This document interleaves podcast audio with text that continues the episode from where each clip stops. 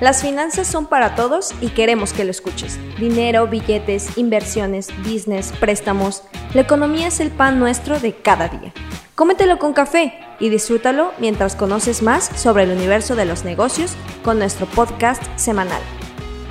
¿Qué tal inversionistas? Bienvenidos una vez más a su podcast, su espacio de finanzas, en el cual, como ustedes ya saben, el propósito es eh, que les traigamos invitados de lujo, que ustedes aprendan el día a día de las finanzas, cómo ustedes implementarlas eh, eh, desde su punto de vista, desde su experiencia y puedan aprender de los invitados de lujo que tenemos. El día de hoy tenemos un invitado de lujo que en lo particular es un gran amigo, un socio y mentor que me ha enseñado muchísimo y que ya llevamos una trayectoria increíble de trabajo. Les presento para que ustedes lo conozcan a, a Guillermo Bernal, alias Willy.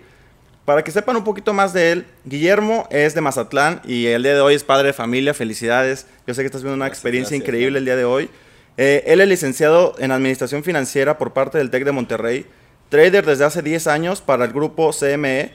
Se dedicó terminando sus estudios a ser profesional de golf de gira, para después comenzar su carrera financiera en su otra pasión que son las finanzas. Fue analista financiero en Banco Monex y Cibanco y actualmente cofundador de Big Wave Capital, empresa dedicada a la automatización de inversiones y que manejan un fondo de capital privado. Además, es consultor de múltiples empresas en diferentes industrias.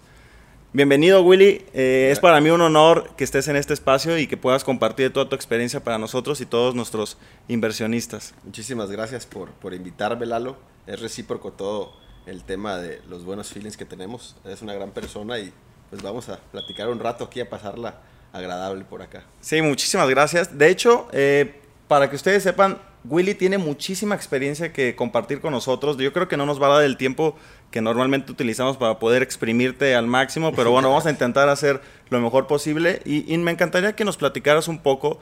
Aquí, eh, pues lo que estuvimos platicando, que, nos, que me gustaría que compartieras con, con la audiencia es tu experiencia desde el punto de vista del deporte, como comentamos, de golf. ¿Qué, ¿Qué, fue lo que te llevó? ¿Cómo fue esa experiencia? ¿Cómo la viviste al ser golfista profesional?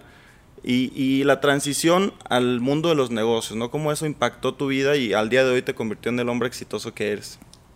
Claro que sí, Lalo. Fíjate que yo, eh, yo soy de Mazatlán.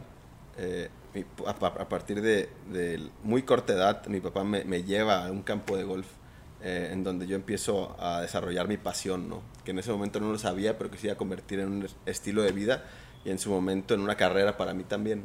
Entonces siempre de la mano, de la par, el tema de siempre estar practicando el deporte, pues prácticamente vas aprendiendo, desarrollando, y es como todo en la vida, ¿eh? o sea, e, es, cuestión de disciplina, es cuestión de, de poner las horas que se necesita y, y llegar, tener objetivos bien claros, como, como todo en la vida es bien importante tener un objetivo que te lleve a más, ¿no? Como un imán que te jale a, a realizar todos los sacrificios para llegar a algo más, ¿no? Entonces, de cierta manera, toda mi vida siempre estuvo rodeada con tema de golf. Siempre fue Willy Golf, Willy Golf, Willy Golf. Se me metió en el subconsciente, eh, se desarrolló la pasión que ya la traía también, un poquito de habilidad y muchas ganas. Y durante toda mi vida, eh, pues, prácticamente tenía como objetivo ser profesional de golf, ¿no? Siempre, obviamente, mi papá me puso un alto por tema de... Eh, lesiones. El papá, cuando te vuelves papá, ahora que yo soy, te vuelves un poquito más preocupón y ya entiendes más cosas, ¿no? Pero él siempre me puso alto en el sentido, es importante que tengas una carrera también, ¿no? Es importante que, que, tengas respaldo de haber estudiado algo, ¿no? Entonces, de cierta manera, empiezo a desarrollar mis dos pasiones, que son las finanzas y el golf, eh, hasta el grado, pues prácticamente son parte de mi vida el día de hoy las dos, ¿no? Yo recuerdo que el tema financiero, por ejemplo, para, para darte otro preámbulo también de temas que vamos a platicar, nace conmigo desde que yo me acuerdo de chiquito que siempre mi papá prendía la televisión y, volteaba a ver cómo estaban los setes, ¿no? Porque antes obviamente no había celulares, no había smartphones, no había... Era aprender la televisión con Jacobo Zabludowski o en esas épocas, no con, con quién, en donde tenías que ver las noticias para ver qué estaba pasando en el mundo financiero, O el periódico. Entonces desde ahí también despierta un tema financiero, el, el, estar presente. Mi papá prácticamente es el que me lleva a estas dos pasiones. Eh, y pues aquí estamos ahorita. Qué increíble. Y, y coméntanos, un, mira, yo he intentado practicar, he iniciado en el mundo del golf y me he dado cuenta de muchísimas cosas, ¿no? Yo antes obviamente lo criticaba, decía, nada, es para viejitos, para gente que no tiene nada que hacer, ¿no? que tan complicado hacer pegarle una bola con un pan. Pero descubrí muchas cosas, ¿no? ¿Qué, qué tan cierto es esto que dicen que los deportes ayudan a forjar el carácter de las personas y el golf lo revela. Fíjate que es bien interesante porque el tema del golf, no sé si has escuchado, pero toda la vida algo de, lo que se habla del golf es de que se cierran muchos negocios dentro de un campo de golf. Sí. Entonces, el por qué se cierran muchos negocios dentro de un campo de golf está basado en que uno saca su verdadera persona dentro de un campo de golf. Al ser una, una competencia personal tal cual, no estás compitiendo contra nadie, vas contra el campo en realidad nada más, ¿no? Eh, puedes sacar tus lados feos y tus lados buenos, ¿no? Te puedes sacar el que es tramposo, hace trampa en el campo de golf, pero también hace trampa en la vida, ¿no? El que es eh, ansioso, el que es corajudo, como que exponencializa el golf el sacar, es, como una plataforma, pues, para que saques en realidad todo lo que traes dentro, ¿no? ¿Por qué? Porque al final del día es una competencia contra ti mismo. Entonces, de ahí, de ahí viene todo. Entonces, ¿por qué se cierran tantos negocios en un campo de golf? Porque tienes la posibilidad durante cinco horas de ver al otro, analizar a tu cliente posible, a tu proveedor, a tu socio, a tu socio, a tu amigo, a, quien quieras. Lo estás viendo, lo estás analizando, cómo se habla. Se habla bien, se habla mal, hace corajes, cómo trata a las personas, hace trampa, no hace trampa, se desespera, eh, se va para abajo, se presiona, se pone nervioso. Entonces empiezas a ver prácticamente quitar todas las máscaras que dentro de una oficina probablemente no las puedas llegar a ver, ¿no? Y dentro del campo de golf sí, pues. Entonces está interesante. Es un deporte extremadamente difícil en el sentido de practicarlo porque requiere miles de horas de repetición. Tu cuerpo es, una pelota que no se mueve. O sea, no es como en el básquetbol que se está moviendo o en el béisbol que viene. O sea, la pelota no se mueve y te dice, aquí estoy yo. Es más, hasta si quieres ponlo en ti, ¿no? Acomódatela en la salida. Todo está bien. Ahora trata de hacer eh, par, ¿no? El campo te pide que tires par de campo, ¿no? Obviamente yo creo que si nos vamos a estadísticas, no tengo el dato exacto, pero yo creo que alrededor del 1% de la población mundial que juega golf está dentro de tirar par de campo. Y ya menos, pues obviamente nos vamos a puntos porcentuales, puntos 8, puntos 5. Entonces, es un deporte extremadamente difícil, requiere demasiadas horas de repetición para que tu memoria muscular empiece a captar un juego de ángulos tan pequeños. ¿no? ¿Por qué? Porque con variaciones mínimas de grados la, pelota se dispersa. Entonces hay muchas fallas. Pues. Entonces está interesante. Para mí yo siempre he tenido el lema que el golf es el juego de la vida. ¿Por qué? Porque la misma persona que juega golf es la misma persona que vive, que va, que es padre de familia, que es hermano, que es empresario, que es etcétera, etcétera. Entonces, las mismas enseñanzas que te puede dar este deporte en sí te sirven en general para todo. Te enseña muchísima paciencia, resiliencia, te enseña muchísima tolerancia, aceptación. ¿Por qué? Porque hay, y todos los que están familiarizados con el deporte no nos van a poder dejar mentir. Hay veces que vas todo el día estresado, vas jugando súper mal, vas haciendo el peor score de tu vida y pegas un tiro, una madera, metes un pot, la dejas desde lejos muy cerca. Hay algo que como que te regresa, ¿no? Te revitaliza de nuevo, Entonces de cierta manera es una montaña rusa. Durante las cinco horas que estás dentro de un campo de golf son subidas y bajadas, como la vida, tal cual. La vida no es flat. La vida tienes buenos momentos, tienes malos momentos, pero lo que te va a hacer que llegues a superarlos es la forma en que puedas llegar a controlar tus emociones dentro de, pues, que aceptes. Es bien importante aceptar y el ego no, no cabe dentro de un campo de golf. El que tiene ego dentro de un campo de golf y el que tiene ego en la vida probablemente se va a topar con muchos problemas. ¿Por qué? Porque la vocecita es la que te va a estar diciendo, claro que puedes, cómo es posible que tú no, y no sé qué, y dale, y tú eres el ganador. hay mucha plática interna que, que en la vida te podrá motivar en ciertas cosas, pero es más peligrosa porque es un arma de doble filo, eh, que en el golf también es lo mismo. Entonces, es un tema de mucha resiliencia, mucha humildad, increíblemente humildad de aceptar que eres humano, que la vas a regar, que te vas a ir al agua, que la vas a sacar, que vas a fallar el pot así corto, que vas, o sea, y que tienes que seguir hacia adelante, pues, ¿no? Con la mejor actitud. y comentaste, más bien, tocaste temas muy importantes que para los que juegan golf lo pueden entender muy fácil, ¿no? Yo te me estoy riendo y, y todo lo que estás comentando lo entiendo y llevo muy poco practicándolo, pero para todos los que no, comentaste y tocaste un tema muy, muy interesante que es el manejo de emociones. O sea, tu capacidad para poder manejar tus emociones en el día a día, en, en esas montañas, en esa montaña rusa de, de subidas y bajadas, es clave para poder tener éxito y para poder sobrepasar los malos momentos y poder recibir de la mejor manera los buenos, ¿no? Entonces, ¿cómo eso y cómo, cómo, esa experiencia que tú tienes en el manejo de emociones que te la dio de alguna manera el deporte, el golf y todo lo que, lo que practicaste durante tu juventud, hoy eh, impacta en los negocios y, y, ya tocando el tema de, de las finanzas, en donde te, te, has involucrado los últimos años ya más a, a profundidad, eh, ¿cómo te ha apoyado a ti en, Mira, en tener éxito? El, nosotros como seres humanos a veces entramos en dinámicas no propositivas, ¿no? Nos empezamos a creer mucho historias mismas que nosotros nos creamos que igual y no, no, tienen ni validez alguna. Pero parte de lo que te enseña el golf es de que, o sea, tú tienes la posibilidad de darle poder a todas las cosas a tu alrededor como tú quieras dárselo. Pues.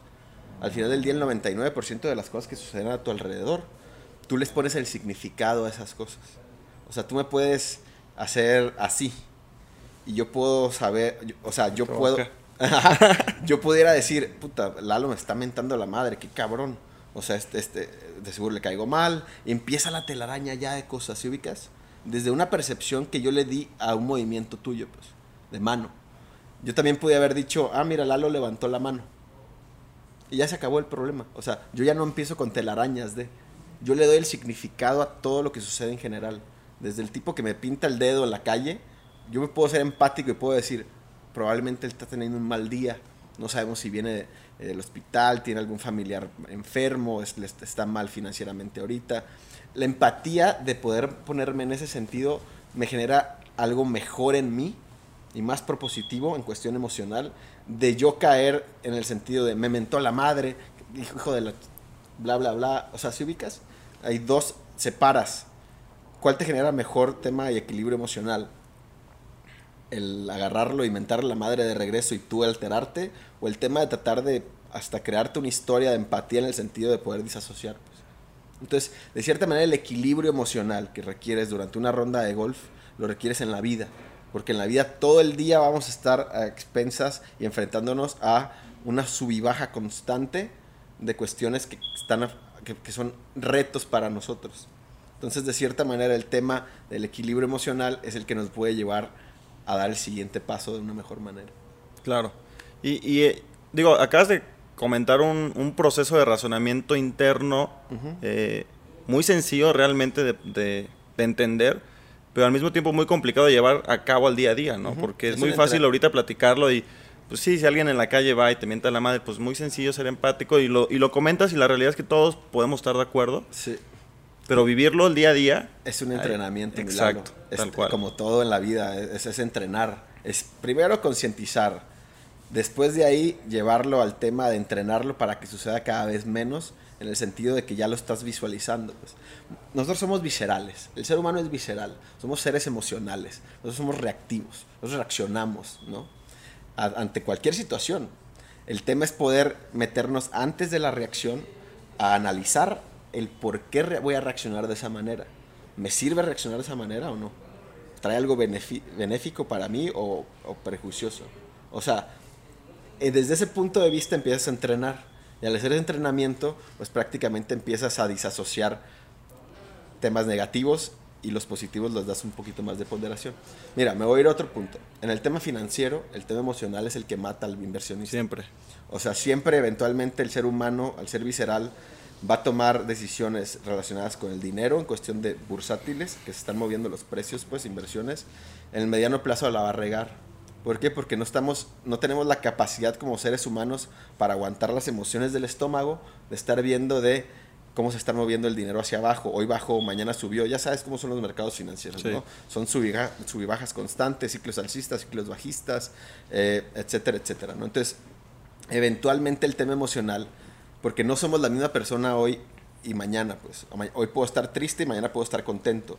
Mañana puedo estar feliz y pasado mañana puedo estar eh, con hambre o puedo estar desvelado, o, etcétera, etcétera. Todos esos estados emocionales van a depender de cómo mi toma de decisiones de ese día vaya a ser. Porque somos emocionales, somos 100%. Viscerales. Entonces, de cierta manera, va todo relacionado al tratar de, de mantener una estabilidad emocional en lo que más se pueda. Eso te lo enseña el golf, porque en el golf no puedes estar gritando y no puedes estar llorando. No puedes enojarte a cierto punto donde quieres aventar un bastón y después estás esperando que pegarle perfecto. O sea, en la vida es igual, pues. O sea, en la vida entre más equilibrados podamos estar, mejor podemos tomar decisiones en todo sentido. Sí, y, y algo muy importante que comentaste, que me gustaría recalcar porque es clave y yo, digo, en mi experiencia personal me ha permitido poder llegar hasta el punto en el que estoy y manejar las relaciones de la manera en la que las manejo, al igual que tú, yo soy padre de familia y poder llevar a cabo todas esas actividades al día a día, que es la creación de conciencia.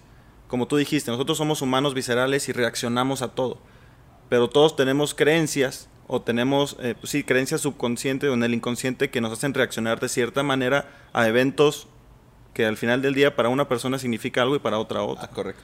Entonces, nosotros crear la conciencia de de dónde viene nuestra- mi reacción al evento que está frente a mí eh, es clave para poder crear un cambio y poder identificar cuando estoy reaccionando de cierta forma y empezar, como tú dices, a hacer ese ejercicio diario de, número uno, identificarlo y después ya poder tomar una decisión de, ok, eh, voy, a, voy a hacerlo de esta manera, tal cual con un razonamiento o, o un sistema de, de razonamiento interno de esto me beneficia o, o est- esta reacción que yo estoy haciendo realmente es porque la otra persona o, o el evento o el clima o el, o el gobierno me están afectando a mí o yo lo estoy interpretando de una forma que, que hace que me duela, ¿no? Entonces yo ahí empiezo a tomar control sobre mis decisiones, sobre mi vida y mi medio ambiente. Algo muy importante que comentaste es, yo puedo eh, hacer de, de mi entorno lo que yo quiera, siempre y cuando sea consciente de que está mi voluntad y que yo soy el que decide, ¿no? Y tomo control. Entonces, e- eso es algo muy importante que en el mundo empresarial, en el mundo de los negocios es clave, ¿no? Porque muchas personas, todos quieren ser ricos. Yo le pregunto, ¿te gustaría ser millonario? A la persona que sea, y, y todos van a responder, pues a quién no. A todo mundo le gustaría ser millonario, poder tener la libertad financiera de hacer lo que quiera con su vida en, en ese sentido. Pero cuando empiezan y emprenden el camino del emprendedor o el inversionista o el empresario, Sí. la mayoría volvemos al 1%, que acabas de Sí. Yo, yo te doy un ejemplo, ¿no? Yo- o sea, si yo te digo, o sea, ¿a ti te gustaría ser Carlos Slim? Yo creo que el, el, el 99.99% de la gente me diría, claro que sí. Porque está pensando ya en Carlos Slim, ya... el- Hoy, en Carlos Slim, hoy. Claro, exactamente. En el hombre más Eh, el- rico de México. Ajá, exactamente. Pero entonces si yo te le doy la vuelta y le digo, ¿te gustaría ser Carlos Slim? Y no, no sé cómo sea el señor Carlos Slim, ¿no? Pero es un ejemplo de, de, de todo el proceso que debió de llevar. Exacto. ¿no? O sea, estás dispuesto a ver muy poco a tus hijos porque trabajas 16 horas al día, tener problemas de salud probablemente, ¿no? Mala alimentación. Eh, estás dispuesto a haber probablemente tenido que quedarle mal a muchas personas o ser duro con, con amistades en el Inter que tuviste que pisar Familia, cabezas. amistades. Algo, al- algo, ¿no? Todo, todo, ¿Estás dispuesto a todo el proceso para llegar a ser Carlos Slim? Probablemente el 99% ya cambie de, de opinión, Estás ¿no? dispuesto a ser traicionado, estás dispuesto a leer Claro. cientos de libros para Ajá. poder en- aprender cierto tema, estás dispuesto Está a, a- a que te duela, a perder, a sufrir, estás dispuesto a todo esto que, que conlleva realmente ser ese hombre que hoy todos vemos ajá. en la cima ya.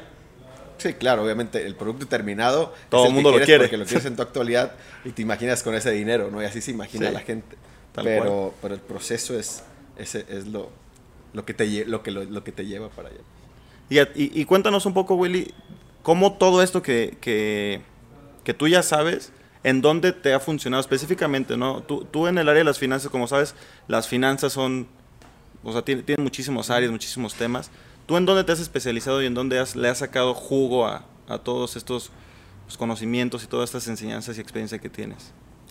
Fíjate que eh, yo soy ex banquero, trabajé en Banco Monex y Banco, analista financiero. Tratamos con muchas, nuestros clientes estaban especializados más que nada en el tipo de cambio. ¿no? ¿Ok? Son empresas que son importadoras, exportadoras, que por su origen de negocio ellos necesitan otra divisa dentro de sus flujos. Pero pues el tema de divisas en, en general o cualquier activo subyacente financiero, pues son precios variables, ¿no? que no se pueden controlar. ¿no? Se pueden mitigar los riesgos, pero no se pueden controlar. ¿A qué me refiero? Eh, una persona que importa piezas de la India para, de, acero, ponle, ¿no? y las trae a México para hacerlas un producto terminado, llámale tornillos. ¿ok? Él debe dólares, porque la, la moneda internacional se llama dólar. Él, él tiene una deuda en dólares por la materia prima que él compra para traérsela a México. Él él vende en pesos en México el tornillo. Entonces, de cierta manera, él dentro de sus flujos tiene un, activo subyacente, llámese en este caso tipo de cambio, que fluctúa. Entonces, si él tiene una línea de crédito y debe 100 mil dólares, no es lo mismo deber 100 mil dólares el día de hoy que mañana. 100 mil dólares en mañana o en seis meses, ¿no? De acuerdo. Entonces, él inclusive podría echar a perder todo su modelo de negocio y sus márgenes si el tipo de cambio el día de hoy que él costeó y se trajo una tonelada de acero, es un decir, y pagó 100 mil dólares por él, hoy están valuados en 1.900.000 pesos, un ejemplo. Si en seis meses, ¿qué pasa si están valuados en 2.4 millones de pesos? Porque se elabora el tipo de cambio está en 24. Entonces, nosotros lo que hacíamos eran portafolios y estructuras financieras para decirle, hacerle entender al, al empresario mexicano que él estaba expuesto a riesgos que él no podía controlar en su modelo de negocio. Él que sí podía controlar el tema de cómo estaba su tema comercial en su empresa, el tema de la maquila, el tema de, la, el tema de administrativo, el tema de estrategias internas de su empresa. Pero él estaba a expensas de que el tipo de cambio se mantuviera al mínimo al precio que lo a la cotización que hizo cuando, cuando evaluó todo, sí. Porque si no, pues prácticamente estás hablando de 10, 20%, 30%, y el mercado es tan variable que hemos visto casos de que en menos de dos, tres meses se va de 17 a 22. Sí. ¿no? Ya, ya han pasado, ¿no? Y, en su momento en la crisis de 2008 fue de 10 a 15. Y bueno, y si nos vamos para atrás podemos ver miles de casos antes, ¿no? Donde había inflaciones de miles de por cientos y las devaluaciones tuvieron que quitarle hasta 3 pesos al tipo de cambio en México. Wow. Prácticamente, ¿no? Entonces, de cierta manera, es, hacíamos eso en todos los, en los bancos, hacerles entender eh, a través de, de cómo podíamos mitigar todos estos riesgos que son constantes ¿Para qué? Para que ellos pudieran asegurar que su modelo de negocio siga creciendo pues, y no iba a recibir los impactos tan grandes. De, Ese es el lado del importador. Exportadores al contrario. Exportadores ellos producen, gastan, eh, hacen toda su siembra en pesos, pagan sus manos de obra en pesos, etcétera, insumos, etcétera, etcétera. Pero ellos cobran en otra moneda. En este caso ponle dólar también. ¿Por qué? Porque mandan los jitomates, porque mandan autopartes, porque exportan algo en general ahí también es también lo mismo. Ellos tienen costeado un modelo de negocio en México, pero a ellos les pagan en otra divisa. A ellos les conviene que se fuera muy arriba el tipo de cambio. Pues, sí, claro. Para poder cambiar los mismos dólares que le van a pagar, porque la misma caja de tomates vale 6 dólares, ponle, pero el valor del intercambio de los 6 dólares es, depende del tipo de cambio. Pues. Entonces puede recibir a 120 pesos, o puede recibir 150, o puede recibir 90. Pero a él sus costos en México son los mismos. Entonces, de cierta manera, hacíamos todo eso con, con el tema de nuestros clientes. Pues. Oye, y estoy seguro que ahorita muchos empresarios o, pequeños empresarios o grandes empresarios que nos están escuchando están preguntándose, Willy, ¿y, ¿y, cómo me protejo de eso? O sea, ¿cuáles son esas estrategias que me pueden proteger del tipo de cambio? Porque no, en este momento hablaste específicamente del dólar, ¿no? el dólar contra el peso.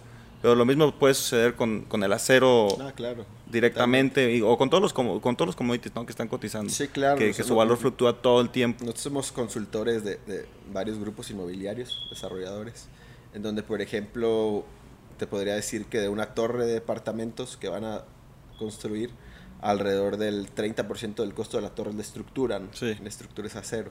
Entonces, si te pones a ver los precios e incrementos de acero que ha tenido en los últimos 8 meses, 10 meses el acero ah, se, ha se, ha triplicado, ¿no? Entonces, de cierta manera, si yo tengo costeado que mi torre me va a costar tanto, ¿no? El 30% del valor de la torre, la estructura, si yo no tengo una cobertura, cobertura de precios del acero, pues, planeas, planificación, totalmente planeación, eh, está basado en que yo estoy expuesto a que entonces el valor de mi proyecto se me suba y probablemente entonces ya se me deshizo todo mi modelo de negocio hasta cuestión de precios, pues. De, cuánto voy a salir a vender el departamento, el costo general de, mi obra. Pues. Y no tener protegido ese costo puede significar el fracaso total del, del proyecto. O sea, en Guadalajara, ¿cuántas torres no vemos sin terminar hoy en día? Sí, sí estoy de acuerdo. Pero el tema, fíjate que va más, aquí se hace todavía negocios a la antigua el empresario todavía hace negocios a la antigua en donde ellos dicen, no, pues yo le calculo un 20%, 15% de variación en contra y ya con eso nos protegemos todo el año y, no, y si no sale de eso no pasa nada. Sí, pero lo que no están, dando cuenta es de que el mundo que está cada vez más dinámico, es cada vez más rápido el tema del movimiento de los precios en los mercados financieros. Pues. Hemos visto movimientos históricos de volatilidad en cuestión de los últimos 10, 12 meses, 24 meses, en los últimos años, en cuestión de qué tan rápido se mueven los precios. ¿Por qué? Porque la interconectividad, el celular lo que hace es que la gente pueda comprar o vender más rápido ahora. Sí. Entonces, ¿qué hace eso? Que la oferta y la demanda se esté moviendo más rápido, por consecuente los precios se mueven más rápidos. Antes era hablarle a tu broker en tu casa de bolsa y decirle quiero vender mi posición y de aquí que te trataba de convencer de que no la vendieras porque pues, obviamente su trabajo el, ese pasaba un delay, había un retraso en donde pues, los precios se movían más lentos. Ahorita es cuestión de que la gente tiene sus plataformas en sus celulares y les pican y compran y venden y me generan mucha volatilidad. El, el, el empresario mexicano tiene que irse adaptando a todas estas modalidades nuevas en cuestión de mercados financieros porque si no se está quedando rezagado, pues en el sentido está poniendo en riesgo modelos de negocio. Y siempre pasa lo mismo, ¿no? Y siempre ha pasado. Los que no entran en innovación se van muriendo. Exacto. Y se van, van desapareciendo. Es la ley del más fuerte. Los mejores adaptados, empresarios, empresas, modelos de negocio, que previeron lo que venía y se adaptaron son los que sobreviven y les toca otro ciclo expansivo en donde tienen bonanza todavía sus modelos de negocio y siguen creciendo. Los que no se adaptaron, los que no eh, hicieron los cambios pertinentes, se adaptaron a las condiciones generales, etcétera, etcétera, actuales, de innovación, etcétera, pues son los que pasan a desaparecer. Que hemos visto muchísimos casos a lo largo de la historia de eso. No, y, comentaste algo súper importante que en lo particular es una, a, mí me, a mí me parece una ventaja para nosotros los mexicanos, que lo que comentaste que seguimos haciendo negocios a la antigua, ¿no? Nosotros tenemos un vecino que se llama Estados Unidos, que está 100 años adelante de nosotros para los mexicanos innovar nada más es voltear hacia arriba e eh, eh, literal implementar lo que ellos ya están haciendo en México y tú ya estás innovando. Ni siquiera necesitamos inventar.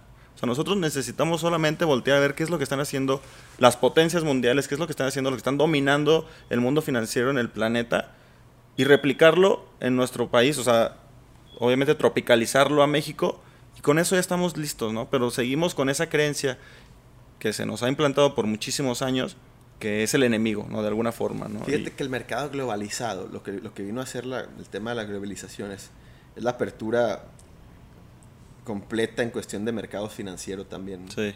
O sea, el empresario mexicano ahorita piensa que las únicas opciones disponibles que tiene para hacer, no sé, estructuras financieras derivadas para cubrir riesgos o opciones de inversión que llegue a tener, es, con los bancos nacionales. Sí. ¿no? Y, y así pensamos, ¿no? Pero en realidad, ahorita ni siquiera se necesitan a los bancos en México. Tú puedes ir directamente a abrir una cuenta en una casa de bolsa en Chicago Mercantile Exchange, que es, es el, lo más grande del mundo que existe en cuestión de divisas, materias primas. Es la bolsa de valores más grande del mundo, ¿no? Y tú puedes estar haciendo a precios más competitivos que los que hay actuales en México, estructuras, eh, plataformas, utilizar todos sus sistemas, toda su oferta de valor de, productos y servicios financieros para poder mitigar riesgos en tu empresa. Pues. Pero la gente como que lo dice, ADP piensa, ¿sabes qué? No, pues es que en Estados Unidos va a estar bien caro, ni siquiera te cuesta abrir la cuenta, ¿no? No tengo visa, dicen. No, pero ni siquiera te cuesta abrir la cuenta, ni siquiera tienes que ir allá para abrir la cuenta, ¿no? La globalización eso es lo que trajo, una oferta de valores eh, y de servicios increíble que se pueden utilizar inclusive aquí en México. Es nada más que estamos sesgados a pensar de que lo que hay aquí en México de oferta es lo que existe en el mundo. Eso es, eso, es mentira. Pues. Y, digo, para mí todo lo que has compartido durante todos estos minutos que han sido súper valiosos, eh, es importante, como les comenté desde el principio, o el objetivo de este podcast es crear conciencia, abrir la mente de los inversionistas a nuevos panoramas, que, que, se den cuenta de lo que realmente estamos viviendo hoy y de todo lo que está allá afuera disponible para ellos, que pueden literal hoy nada más con el con el poder de la decisión y el tomar acción, tomarlo, ¿no? Que, que, lo acabas de comentar, ¿no? Hoy las puertas del mundo están abiertas para todos, o sea, ya no es como antes. Las finanzas, las inversiones ya no son las que eran antes. Hoy cualquier persona, lo acabas de comentar, cualquier persona puede agarrar su celular y desde aquí comprar la, la mejor acción de la mejor empresa del mundo, comprar commodities, comprar lo que quiera y, y empezar su negocio a nivel global, ¿no? Yo creo que hoy eh, uno de los errores que cometemos o cometen la mayoría de los empresarios en México es que siguen pensando local. Cuando el mundo ya no es local, el mundo es global y está listo, está abierto para todos, ¿no? Pero volvemos a lo mismo de, de la conciencia. La mayoría sigue creyendo o tiene esas creencias limitantes de que no es para nosotros o que es difícil. Y nuestro objetivo acá es mostrarles que no, entonces, con todo esto que acabas de comentar y la apertura que hoy le acabamos de, pues, de explicar o compartir a todos nuestros, este, a, nuestra audiencia, ¿qué consejo le darías a todos los empresarios pequeños y grandes? ¿A dónde se acercarían? ¿A, dónde tendrían que dirigirse o con quién para poder implementar o, acercarse e implementar estos, pues, pues, esta acción global en sus compañías? Eh, nos enfocamos hoy en temas, y ya tendremos oportunidades eh, para platicar más de más temas, la logración. Nos enfocamos mucho en tema de la cobertura de riesgos al último de la plática. El tema de, dentro de tu modelo de negocio, tener algo que no puedas controlar, que no dependa de ti, ya per se es un riesgo. Sí. Eh, el tema de un precio internacional, de un commodity, de una divisa, que están directamente impactando tu modelo de negocio porque es una materia prima que necesitas o porque tú eh, cotizas en dólares o pagas en euros o pagas en yenes algo en específico, desde ese punto de vista tienes que tener una cobertura, tienes que saber mitigar ese riesgo, tienes que, es control de riesgos nada más. Es, las empresas tienen una, una planeación anual, generar su planeación anual y decir, si yo soy capaz durante todo este año de comprar eh, dólares a tal tipo de cambio, yo puedo seguir creciendo como empresa a tal porcentual año tras año. Pues. ¿Por qué? Porque no me va a impactar el tema de mi costo que pago por la materia prima. Pues. Entonces, de cierta manera, eh, es generar un portafolio de mitigar el riesgo tal cual. ¿Dónde lo pueden hacer? Lo pueden hacer en, bancos nacionales. Los bancos nacionales tienen sus, sus áreas de derivados en los cuales se pueden acercar a sus asesores financieros y decirles, oye, yo necesito tener una planeación integral, ¿no?